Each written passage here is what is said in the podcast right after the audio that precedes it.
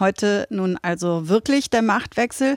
Im Bundestag stellt sich Olaf Scholz der Wahl zum Kanzler, wird dann wie die neuen Ministerinnen und Minister vom Bundespräsidenten vereidigt. Es gibt dann also eine neue Regierung und damit auch eine neue Opposition mit der CDU als stärkste Oppositionspartei, ja schon seit Oktober im Bundestag. Aber auch das noch etwas ungewohnt, wahrscheinlich auch für die Beteiligten, wie die CDU das vor allem jetzt in der Pandemie ausfüllen will. Darüber habe ich mit Carsten Linnemann gesprochen dem scheidenden Chef der Mittelstandsunion in der CDU. Und ich habe ihn gefragt, ob das so ist, noch ein bisschen ungewohnt, die Oppositionsrolle. Ja, ganz klar. So richtig dran gewöhnt habe ich mich noch nicht. Ich bin ja nicht in die Politik gegangen, um Opposition zu betreiben. Ich bin jetzt seit zwölf Jahren ja in der Politik und ich hätte jetzt gerne auch gestaltet, auch mal richtig. Das findet jetzt nicht statt. Das ist der Preis der Demokratie. Das ist auch richtig so. Das ist auch gut so. Aber es ist wahrscheinlich menschlich, dass man ein paar Tage braucht, um sich in die neue Rolle reinfinden zu können. Zumal das eine Oppositionsrolle in einer besonderen Situation ist, in einer Pandemie. Gestern in der ersten Bundestagsdebatte zur Verschärfung des Infektionsschutzgesetzes, da hat der designierte Gesundheitsminister Karl Lauterbach auch Sie dazu aufgerufen, zusammenzuhalten, sagte, dass man jetzt die Bürger da nicht verunsichern dürfe, indem man zum Beispiel sagt, es stünden nicht mehr alle Instrumente zur Verfügung. Hat Sie die Union da zur Zusammenarbeit aufgerufen? Werden Sie dem folgen? Grundsätzlich ja. Ich glaube, das Thema Corona eignet sich nicht für Streit. Ich glaube, die Bürgerinnen und Bürger erwarten von uns, dass wir da ähm, zusammen für Lösungen kämpfen. Da gibt es ganz andere Themen, wo es auch unterschiedliche Geisteshaltungen gibt. Von der Wirtschaftspolitik über die Inflation, Entlastung bis hin zur Migration. Corona eben nicht so. Aber, soweit gehört auch, wir hätten die epidemische Lage nicht auslaufen lassen wollen, sondern verlängern wollen. Und da hat die SPD nicht mitgemacht. Und dann muss man seine Meinung auch sagen. Und ganz konkret, werden Sie jetzt für die Verschärfung des Infektionsschutzgesetzes stimmen am Freitag?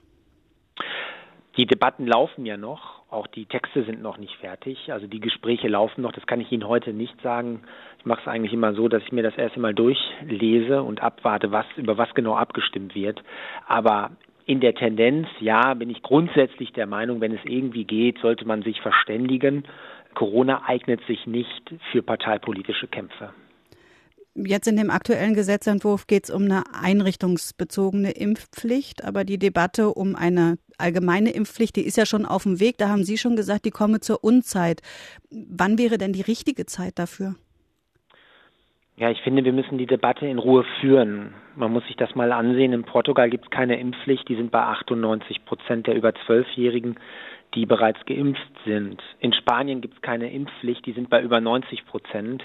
Und in Deutschland muss man einfach beobachten, dass mich Menschen anrufen und sagen, ich stehe hier vier oder fünf Stunden im Alexa. Das ist bekanntlicherweise ein Einkaufszentrum hier am Alexanderplatz in Berlin. Und äh, die sagen, ihr redet über eine Impfpflicht, gibt uns doch mal die Möglichkeit überhaupt, dass wir uns impfen lassen können. Ähm, oder der Totimpfstoff, der ist noch nicht da. Viele sagen mir, da sind sie bereit, sich dann impfen zu lassen. Also ähm, deswegen finde ich, sollten wir mal darüber reden, ähm, warum haben wir keine äh, hohe Impfpflicht? Warum ja, haben wir auch ähm, als Politik nicht das erfüllt, was man hätte machen müssen, nämlich, dass wir auch die Infrastruktur schaffen, dass diejenigen, die sich impfen lassen wollen, zunächst einmal impfen lassen. Selbst das haben wir bislang nicht geschafft und deswegen halte ich die Debatte jetzt für eher kontraproduktiv, weil es die Fronten verstärkt. Das ist ja ein Thema, was sich auch die AfD genommen hat. Die Impfpflicht ähm, ist da fundamental dagegen. Sie selbst sehen sich ja an der Seite von Friedrich Merz, sollen, wenn er Vorsitzender wird, sein Stellvertreter werden und die Programmkommission leiten. Der steht für ein konservativeres Profil. Wie kommt man jetzt an der Stelle weiter, auch wenn Sie sich da so ja eher, sagen wir mal, vorsichtig äußern der Impfpflicht gegenüber, dass Sie Ihr konservativeres Profil stärken, aber sich von der AfD genügend abgrenzen? Frau Naht, in der Frage denke ich überhaupt nicht taktisch, konservativ oder wie auch immer sondern ich denke vom Ziel her, ich möchte gerne eine hohe Impfquote und sehe, dass in Südländern das geschafft wurde ohne Impfpflicht und habe einfach die Sorge, dass wenn wir jetzt mit dieser Brechstange die Impfpflicht durchsetzen, dass wir dann noch mehr Zerrüttung erleben in unserer Gesellschaft und eben nicht die Impfquote nach oben ziehen. Das ist einfach meine Sorge und darüber möchte ich diskutieren und auch debattieren.